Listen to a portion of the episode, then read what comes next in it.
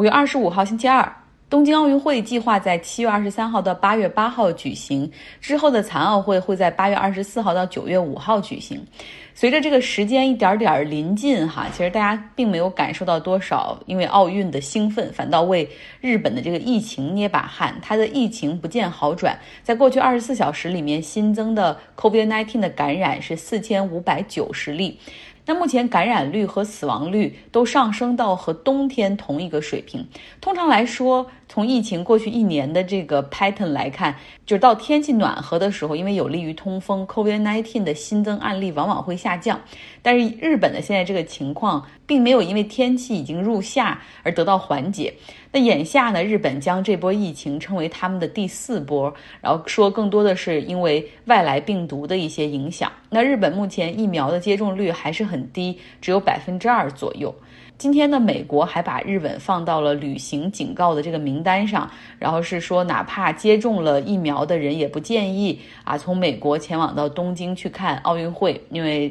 那边的疫情太严重了。在这一波的疫情之中呢，关西地区也就是大阪首当其冲，目前呢已经有那边的这个医院出现了不堪重负，病床和呼吸机已经即将达到饱和状态。那有医生也警告说，这个系统即将崩溃。但是目前呢，看日本并没有取消或者推迟奥运会的意思。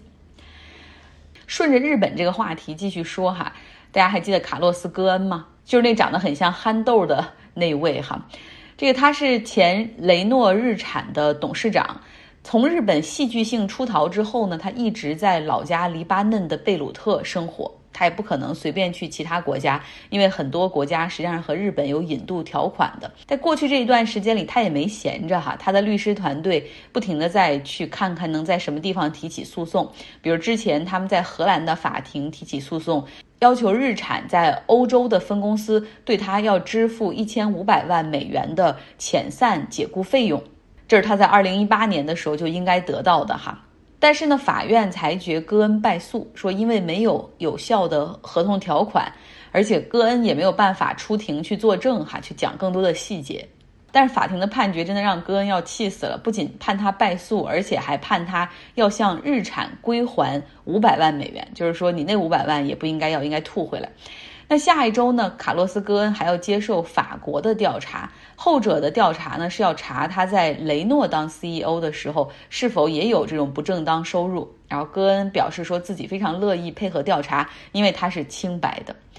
戈恩呢最近还在贝鲁特接受了《华尔街日报》的采访，记者就问他说：“你回顾？”这些你的职业生涯最后悔的是什么事儿？他说他特别后悔当时这个二零零八年、零九年的时候，美国通用汽车对他发出了邀请，让他来美国这当通用汽车的掌门人，但是他拒绝了。他说如果要是去了美国的话，后来就不会有这么多说不清的麻烦。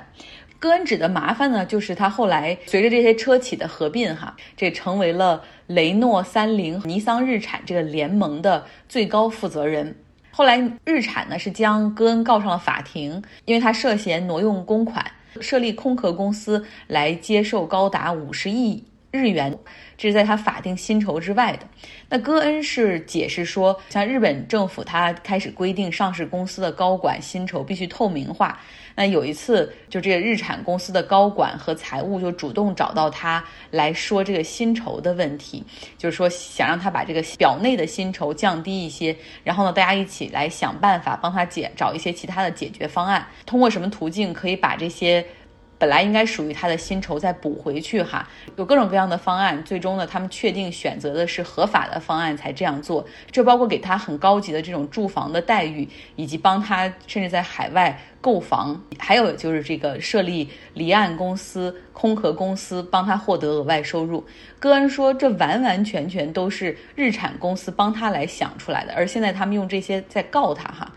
他说他在二零一八年底的时候就被逮捕，一共是十四个月的时间，他完全没有什么人身自由，而且整个诉讼的过程非常的慢。他直言不讳的说，日产、日本这个司法部门以及日本政府，他们都是在，他们都是一块儿的哈，同流合污，我根本没有办法得到公正的审判和调查，我的权利也没有办法保证。如果我不离开日本的话，那么我将永远没有办法洗清我的罪名。那现在。我人在黎巴嫩，我要清白，我要讨债，因为日产还欠我很多钱。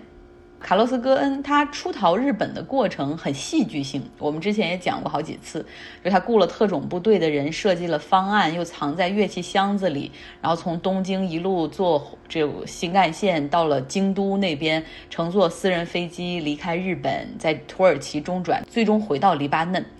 那我们在看这个《日本权力结构之谜》这本书的过程中，有一个书友也是说，说过去不明白为什么卡洛斯·戈恩一定要逃离日本，那现在知道了这个日本政府、财界和自民党内这种共生的关系，就是他确实如果在日本的话是没有办法和一个系统来进行抗衡的，所以他的离开是有道理的。对我现在有的时候就看戈恩他给出的这些解释，也觉得也许他真的是无辜的，也说不定哈。那么继续呢，来听我们的书友会，然后来分享日本权力结构游戏中我们上周周末所谈到的内容。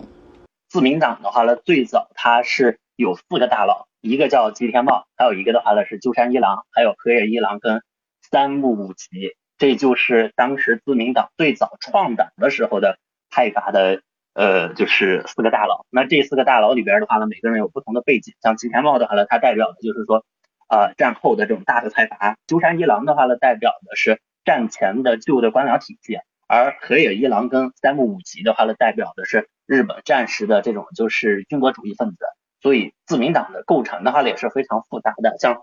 像后边像岸信介这种甲级战犯都可以上台，是因为有像。河野派、三木派这样的这原来的跟他在那个战时的时候这种的战犯的存在，我重点想讲的天龙教的话呢，他的背景的话呢，就是既不是这种官僚派的，也不是这种战犯派的，他的话呢跟吉田茂的这一派的话呢，就是比较像，而且他也是吉田派当中的代表之一吧，就是说非常出色的，因为他自己的话呢是没有上过大学，也没有东大的背景，但是他从一个平民之子，然后的话呢一步一步走上来。最终的话呢，是通过自己的金钱的运作跟政治手腕，以及他出色的个人魅力，成为了就是说自民党里边的这个派阀里边的老大。然后的话呢，他其实呃上位的话呢，我觉得有几个关键的，一个的话就是他应该是二十二岁还是二十五岁的时候，跟那个日本的一个就是说建筑商的寡妇女儿结了婚，然后的话呢，获得了自己的这个政治资金。他后边的话呢，进入政坛之后的话呢，分别在日本的那个负责建设的建设厅，负责金融的大藏省，还有一个是他好像还负责过那个邮政系统、政治体系里边几个比较重要的部门的话呢，都做过。所以的话呢，他在政坛里边的这种人脉关系的话呢，也比较强。然后的话呢，他后来之所以下台的话呢，也是因为他的背景跟他的出身，决定了他跟原有的那些。就是官僚的体系，包括那些派阀之间的话呢，可能大家的这个想法呢不太一样。他的话呢，想做很多超出于就是说这个系统规定的这个首相能够做的事情，包括他打破中日之间的这个历史啊，然后的话呢，去做一些这个政治改革啊这样的事情，所以也导致了后来他自己的下台。嗯，当然的话呢，这个也跟他自己的这个风格有关，因为他是。一直是以金钱去运作各种关系的，所以他需要大量的这个政治现金，而这期间的话呢，就包括就是说一部分他自己的这个派系的，或者说是这些罩着的这个企业给他的现金，还有一部分是国外的一些企业要进来的时候给到他的一些贿赂，就像他当初收这个洛克希德马丁的那个钱，然后的话呢导致自己下台的这个事情，嗯，所以他这个人的话呢是一个比较传奇的人，但是他也是在这个。日本的这个派系里边吧，呃，想做一些事情，打破这些政治僵局，但是最终的话呢，被这个系统反噬的这样的一个人，所以我觉得这个人的话呢是，呃，算是一个英雄，但是的话呢，最终是没有达成他的那个目标的。包括后边他的呃女儿呃田中直纪子，他的话呢也是想通过帮助之前的那个日本首相小泉。上台，然后去实现一些他父亲的这个政治抱负，但结果的话呢，小泉上台之后的话，还是把他踢出去了。就是说，在这个系统里边的话，大家原有的那些东西的话呢，并不会容忍像就是田中角荣或者说是他的这样的一些这个呃想法的存在。虽然他说说田中派在。期间的话呢，有一段时间非常强势，但是的话呢，最后还是被整个系统吞噬了，被系统给弄死。我们大家坐飞机的时候最讨厌的是迫降哈，可能是因为天气问题，可能是因为飞机故障，这都会影响整个行程的这个时间和体验。但是最大的噩梦恐怕就是有战斗机加持迫使这个飞机紧急降落，而且同时收到警告说飞机上是有炸弹。那这种情况出现在瑞安航空从希腊的雅典飞往立陶宛的首都维尔纽斯的飞机上。那飞机呢，在白俄罗斯境内，就是即将飞抵到立陶宛的时候，忽然之间收到了白俄罗斯的空管的要求，飞机立刻转向明斯克，并且迫降那里，同时派出了战斗机，然后说飞机上有炸弹，必须马上降。那飞行员也毫无办法，只得照办哈，在空中做了一个 U 型的转向，然后以及急速的这种高度的下降，其实让很多的乘客都觉得非常的不舒服，然后那种。紧迫感让机上的一百二十六名乘客觉得自己好像要完蛋了。其中呢，有一个乘客知道这一切都是冲着他来的，他就是罗曼·普罗达斯维奇。他今年二十六岁，是白俄罗斯人哈，曾经是一个记者。他过去经常写一些调查报道，去揭露政府的丑闻和腐败。在二零一九年的时候，他被迫离开了白俄罗斯，进入立陶宛逃亡。那去年呢，他也远程关注并且报道了白俄罗斯的选举丑闻。他的报道呢是通过网络上的那种博客以及加密的通讯软件 Telegram 那个电报群来发布的。在得知飞机要降落明斯克之后，他马上站起来去拿自己的箱子，并且将箱子里的笔记本和自己的记事本都赶紧给了女朋友。飞机迫降明斯克之后，白俄罗斯的警方将他和他的女友一起逮捕了。那据说呢，这次飞机的迫降是白俄罗斯的总统卢卡申科亲自下令，他也是被称为欧洲最后一个独裁者哈。他已经在这个人口九百五十万人的国家里面担任最高领导人长达二十七年。去年呢，他再次宣布自己获得大选，而且是那种压倒性的胜利，结果引发了白俄罗斯持续的大规模抗议，因为。百姓说不可能，我就没有投你，怎么你又将近百分之八九十的票都是你的，怎么可能？那欧盟对于这样的挟持飞机迫降的事件。非常的气愤哈，表示抗议，而且将加大对白俄罗斯的制裁。理由当然也很充分，像立陶宛和希腊都是欧盟国家，瑞安航空是总部在爱尔兰，所以你是迫使欧盟的飞机紧急降落，而且谎称飞机上有炸弹，这是违反多条国际公约的。那目前的立陶宛已经要求他的所有飞机必须绕开白俄罗斯的领空，也不允许白俄罗斯的飞机进入立陶宛领空。